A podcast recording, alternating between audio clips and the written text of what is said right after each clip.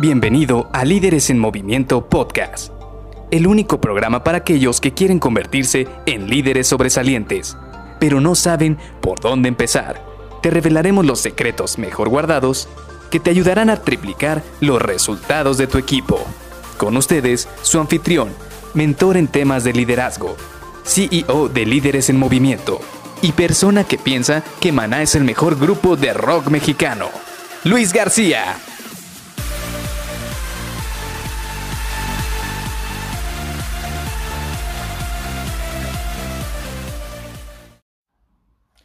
Siempre tiene que haber alguien que piense fuera de la caja.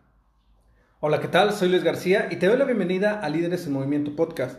Hoy vamos a seguir con esta serie en la cual ayer platicábamos que es muy importante tener diferentes personalidades y diferentes habilidades dentro de los miembros de nuestro equipo. Platicábamos también de que no es suficiente simple y sencillamente con que todos sean iguales, como si tuviéramos una copia de la misma persona por n cantidad de veces, por 5, por 10, por 15, por la cantidad de personas que haya dentro de tu equipo. ¿Por qué? Porque así lo que haces es que limitas mucho lo que quieres complementar, lo que quieres lograr, lo que quieres cumplir con tu equipo. Ahora, sí, es cierto, hay equipos donde tiene que haber habilidades muy, muy comunes entre todos los miembros del equipo, llámese saber facturar, saber prospectar, saber diseñar, saber este, balancear una línea, todo este tipo de conocimientos que son específicos de un, de un trabajo, de un equipo, de un área, sí definitivamente los tienen que tener todos los colaboradores. Sin embargo, yo me estoy refiriendo a esas habilidades o a esas personalidades que van a ayudarnos a complementar ese conocimiento que tiene cada uno de los colaboradores. Para mí, yo pienso que uno de los primeros roles o habilidades que tienes que tener dentro de tu equipo es el tener una persona creativa. ¿Por qué? Porque muchas veces creemos que es suficiente con tener personas que sigan una receta, que nosotros les digamos el A, B, C y D y ellos sigan ese A, B, C y D para llegar del punto A al punto D. Y que sigan siempre los pasos 1, 2 y 3. Pero ¿qué es lo que pasa? Si tú siempre te enfrascas en seguir la misma metodología, en siempre seguir el paso a paso, difícilmente vas a innovar.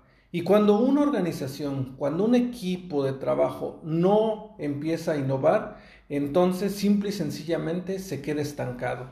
Y esto es muy normal, lo hemos visto en muchísimas empresas. Ahí estuvo el caso de Blockbuster, ahí estuvo el caso de Kodak, donde eran empresas que se enfocaron en no innovar, en no cambiar. Y esto te estos son ejemplos a gran escala, pero te puede pasar incluso en un equipo muy pequeño. Si estás siempre acostumbrado a hacer las cosas de la misma manera, el equipo de enfrente las va a hacer mejor si empieza a hacer algo diferente una vez al mes, al año o de vez en cuando. Simple y sencillamente por el simple hecho de hacer algo diferente, con eso van a empezar a mejorar las cosas. Y sí, va a estar siempre la situación de que si no está, si no está dañado algo, no lo arregles. Completamente de acuerdo con eso, pero no quiere decir que no se pueda mejorar, que no podamos buscar algo en lo cual se pueda ir trabajando y mejorar las cosas. Ahora, si tienes un miembro de tu equipo que es creativo, ¿cómo lo vas a identificar? Primero, porque son esas personas que siempre están generando ideas frescas, que siempre tienen, como decimos por ahí, al hámster girándole la rueda en la cabeza.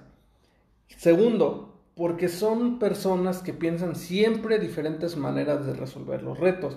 Siempre dicen, ay, si lo resolvemos de esta manera y si intentamos esto y si tratamos de hacer las cosas ahora con este orden, también son personas que siempre están buscando crear procesos nuevos. Por ejemplo, yo he visto personas que de repente, aún trabajando en Excel, buscan cómo crear algo nuevo. Y es cuando nacen las macros, cuando nacen los procedimientos nuevos, donde te reducen tiempo y donde pueden ellos transcribir ese paso a paso a algo muchísimo más rápido y con menor esfuerzo. También identifican nuevas herramientas de trabajo. Son aquellas personas que siempre están, por ejemplo, yo he visto personas que siempre están buscando en Internet cómo hacer las cosas de una, de una manera más rápida y se encuentran con aplicaciones o con software que son muy buenos y son muy interesantes para poder generar alternativas o generar soluciones muchísimo más rápidas y eficientes. Y al final ellos terminan analizando todos estos retos, todas estas situaciones que se le prenden enfrente de perspectivas diferentes. Y eso te ayuda bastante porque te da claridad en cosas que quizás no habías visto previamente. Ahora, no todo es miel sobre hojuelas, como siempre lo digo. También vas a tener ciertos retos al tener a una persona así dentro de tu equipo. Y si bien es cierto que estas personas son muy buenas para crear nuevas ideas, para tener muchísimas nuevas formas de cómo hacer las cosas, también les cuesta mucho aterrizar en acciones esas ideas. Son esas personas que tienen 10 ideas y terminan implementando cero o a lo mucho uno. Y ahí es donde van a necesitar mucho apoyo de otros miembros del equipo. Porque si ellos pueden generar 10 ideas, pero alguien tiene que tomar una de esas ideas y volverla realidad convertirla en un paso a paso, convertirlo en una metodología, convertirlo en un proceso, en algo que sí realmente pueda ser útil para el equipo. Otra de las cosas es que muchas veces les falta autocrítica para sus ideas. Por lo mismo de que siempre están generando ideas, generando nuevos procesos, generando nuevos este, proyectos, difícilmente se ponen a criticar de manera constructiva sus propios procesos se la viven tanto en este mundo de estar ideando, de estar generando, que pocas veces aterrizan realmente de manera material si realmente fue una buena idea o no fue una buena idea.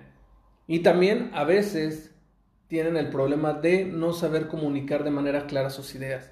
Piensan que todo el mundo va a estar al mismo nivel de su creatividad y con solo decir dos o tres líneas de su idea creen que los demás van a poder cachar o van a poder tomar esa idea y la van a poder entender y abstraer de una manera efectiva. Cosa que sabemos, todo el mundo pensamos diferente.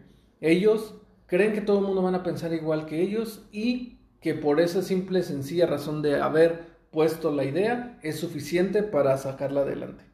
Y bueno, este es prácticamente el perfil de una persona creativa, de un miembro de tu equipo que es creativo. Yo soy de los que defienden que debemos tener en todos nuestros equipos al menos una persona así, porque nos ayuda muchísimo a aterrizar las ideas y a poder ver cómo podemos resolver algunos retos que tenemos enfrente de una manera diferente, creativa y, quién sabe, de una manera que hasta te puede ahorrar tiempo, dinero o que te puede mejorar la calidad de tus procesos. Así que nos vemos mañana para seguir con esta serie en la cual estoy viendo que se está poniendo muy interesante y espero que te esté gustando. Bye bye.